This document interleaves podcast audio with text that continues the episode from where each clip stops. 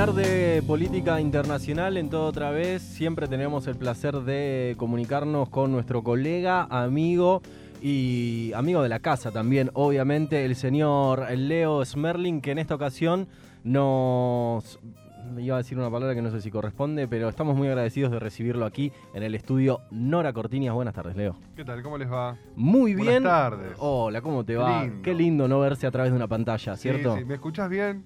¿Me, ves? ¿Me escuchas bien? El micrófono que toca. Aparte de esto, le podemos contar a la gente que está del otro lado, a quienes nos, nos están escuchando, cuando nos comunicamos solemos utilizar la cámara para poder vernos, ¿no? Para que Leo nos vea. Sí. Pero no, nunca encontramos el ángulo correcto, entonces ve medio cachete de Agustín Otero, medio cachete mío y... Veo más la pared, tengo más relación, eh, digamos, afectiva con la pared del estudio que con ustedes. Acá está. Exacto. Te la presentamos. Hola, ¿qué tal? ¿Qué tal? ¿Cómo te va? Bueno, antes de justamente de presentar este momento, dije, ¿cómo está el mundo? Te íbamos a preguntar, ¿cómo está el mundo, Leo? Mira, el mundo nos ayuda porque la gente está preocupada por el domingo. Sí. ¿Y sabes qué? Pero qué, poquito, qué poquitos problemas que tenemos. Claro. Solamente, escúchame, con las elecciones del domingo. Como siempre digo, ¿no? La, gente que cree que, este país es una porquería porque es muy optimista y piensa que afuera la cosa está mejor y no está pasando eso. Y en Medio Oriente ni te cuento. Eh, bueno, ya la gente sabe, ¿no? El ataque por parte de la organización Hamas a una zona fronteriza al sur de, al sur de Israel eh, cerca de 1.200 muertos del lado israelí, eh, casi el triple del lado palestino a partir de las represalias de esto. Eh, las, las, escenas muy, muy fuertes de lo que fue ese ataque, porque fue sobre población civil y con, con, digamos, con mucha hazaña que se pudo ver. No es lo mismo el ataque, lo sabemos de la guerra del Golfo, ¿no? no es lo mismo el ataque cuando alguien pasa y pega un balazo o un cuchillazo que cuando tira una bomba, ¿no? tiene como otra, otro peso simbólico y bueno, es muy fuerte también lo que está pasando y, el recrudecimiento de un conflicto que estaba un poco acalladito, estaba un poco más calmado, parecía que estaba un poco más calmado, pero vemos que no.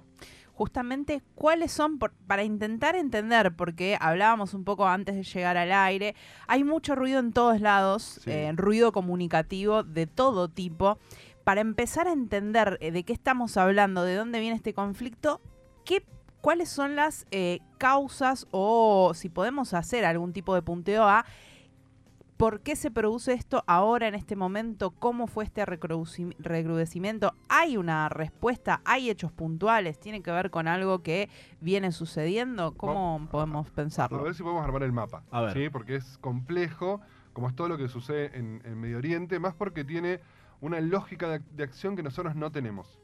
¿sí? Eh, primero la lógica de acción étnico, histórico, cultural, religiosa. Eh, cuando la gente dice que es Islam contra judaísmo, cristianismo, no, es una simplificación que no tiene nada que ver con, lo que sucede, no tiene nada que ver la religión. Sí, algunas cuestiones étnicas, históricas, ¿sí? piensen en territorios que tienen un par de miles de años de historia eh, y que, bueno, hay reclamos territoriales y religiosos de todo tipo con miles de años. Claro, y todo superpuesto también, todo superpuesto. Como muchas capas de esos mismos conflictos. Exactamente, por, por un lado eso. Em, hay, muchos elementos, digamos, como para, A ver, vamos por parte. A ver. ¿Quién gobierna hoy en día Israel? Sí. Quizás la coalición más de derecha, más, eh, ¿cómo decirlo?, integrista, racista que ha tenido el Estado de Israel es la que tiene hoy en día no tanto por lo que es eh, Benjamín Netanyahu, que ya fue eh, primer ministro, es un tipo de derecha, sí, pero digamos una derecha, una derecha, sí, pero los que lo, les dan los votos, el sistema ya parlamentario, son eh, gente que son herederos de, un sector que fue inclusive expulsado del Parlamento israelí por ser de extrema derecha, por ser racista. En su momento, en los 80 fueron expulsados, Kahane se llamaba en aquel momento el líder, eh, y estos son como sus seguidores. Y son gente como un Milei, ¿sí? Pero en vez de con la dolarización, con tener un país que sea puro judío.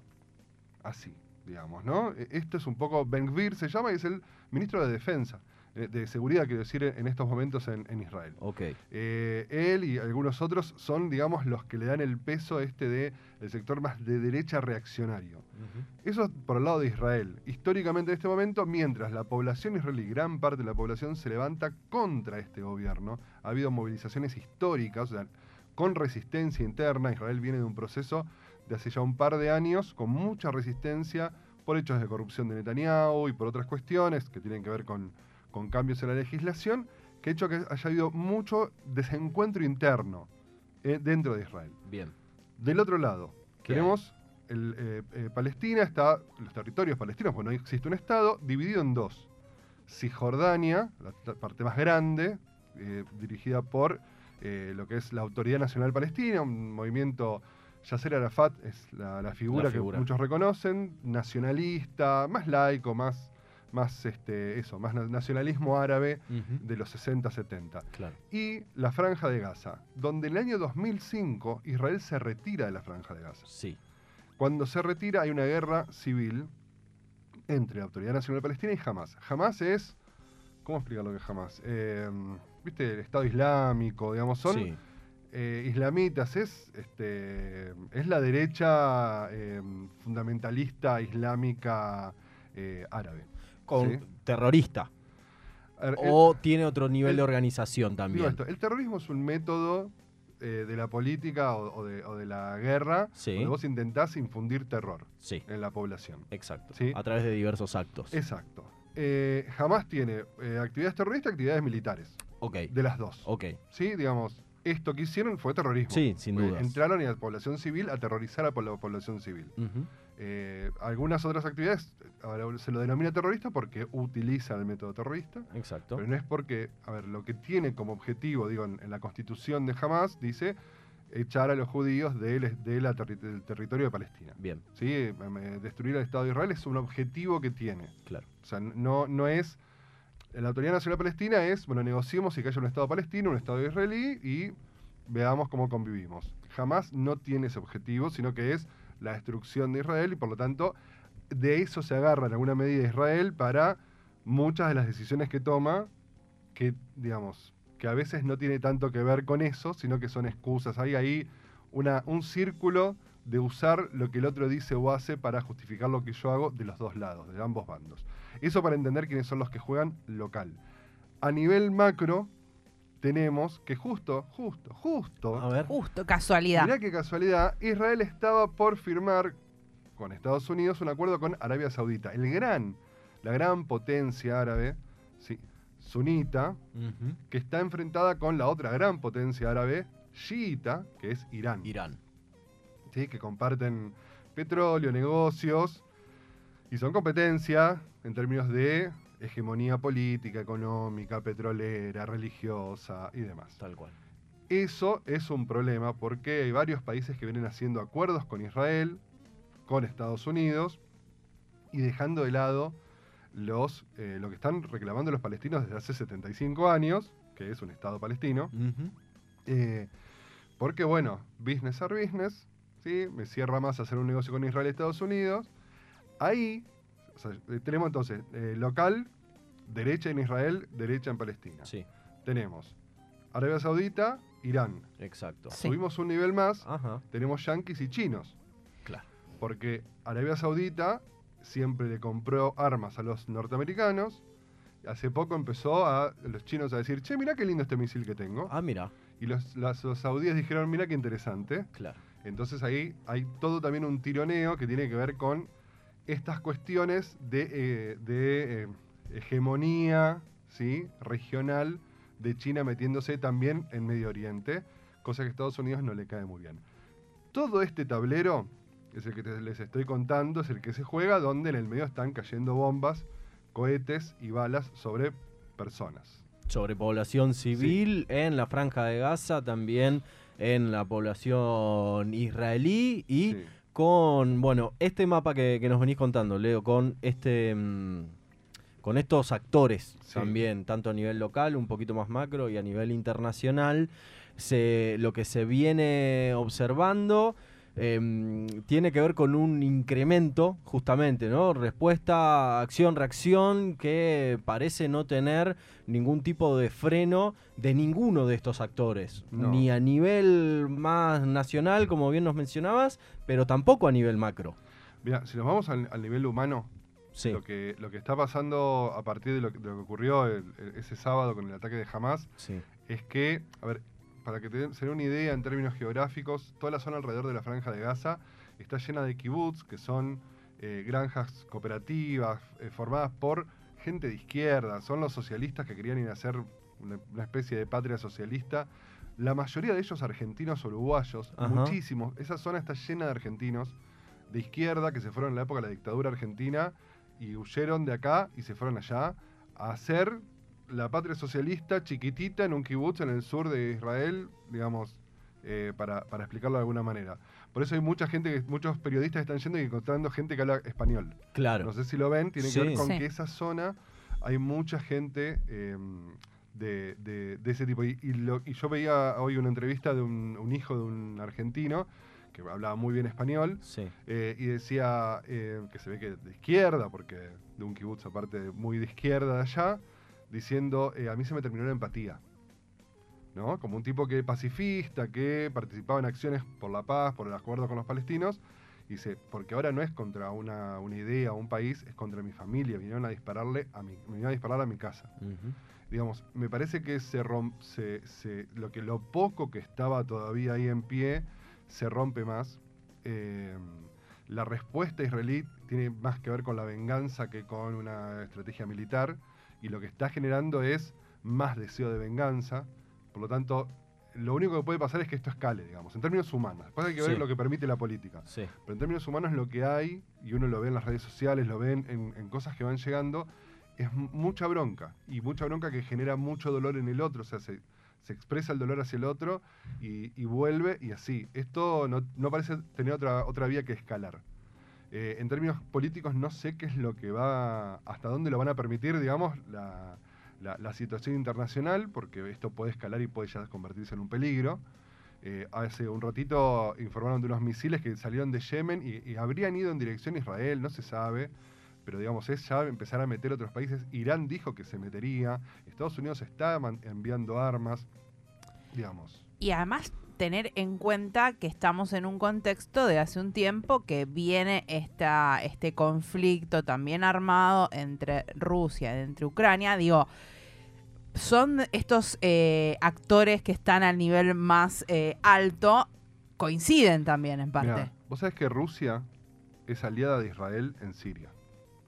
Porque, en, eh, digamos, Siria y Rusia son aliados, entonces Rusia le controla el espacio aéreo a Siria con el tema de ISIS. Claro. Israel también. Entonces lo que hicieron fue aliarse en ese territorio. Rusia, en su momento, Putin y Netanyahu tenían muy buena relación. Mira. Y se aliaron. Che, voy a bombardear tal lugar. Listo, pasa. Ah. Che, voy a bajar acá, tengo un dron que no sé qué es. Pero pase y bájelo. hay una relación entre Rusia e Israel en, Siria, digo, puntualmente. Sí. Muy buena. Pero esto es una, es una locura. Por eso digo que algunas cosas son medio extrañas. Sí. Y hay que ver eh, cómo se construyen esas alianzas, quién permite qué cosa. Ahora, esto envalentona muchísimo a lo que es la derecha israelí, a la derecha norteamericana también, porque acá se montan inclusive sobre, bueno, salió eh, Donald Trump a decir, eh, en mi gobierno no hubiera pasado esto. Claro. Y un poco de razón tiene en términos de que era muy duro las sanciones, digamos, el bloqueo a lo que es el sector palestino durante esos momentos. Digamos, estaban como muy, muy, muy preocupados con poder tener agua y comida y electricidad nada más, como para poder llegar a tener la capacidad de, poder hacer este, algo un poco más, digamos, de organizar algo como esto. Eh, se necesita mucho presupuesto para organizar lo que se organizó.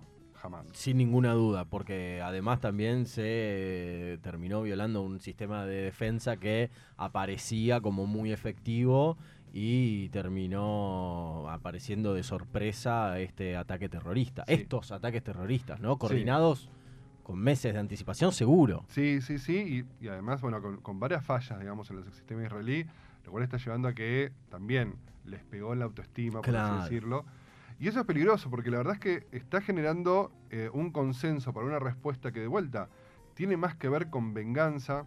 A ver, porque uno empieza, ¿no? Eh, los, israelíes están ahora bombardeando pensando que los palestinos van a decir, che, dejemos de atacar, eh, quedémonos tranquilos, no, no, no reclamemos nunca más nada.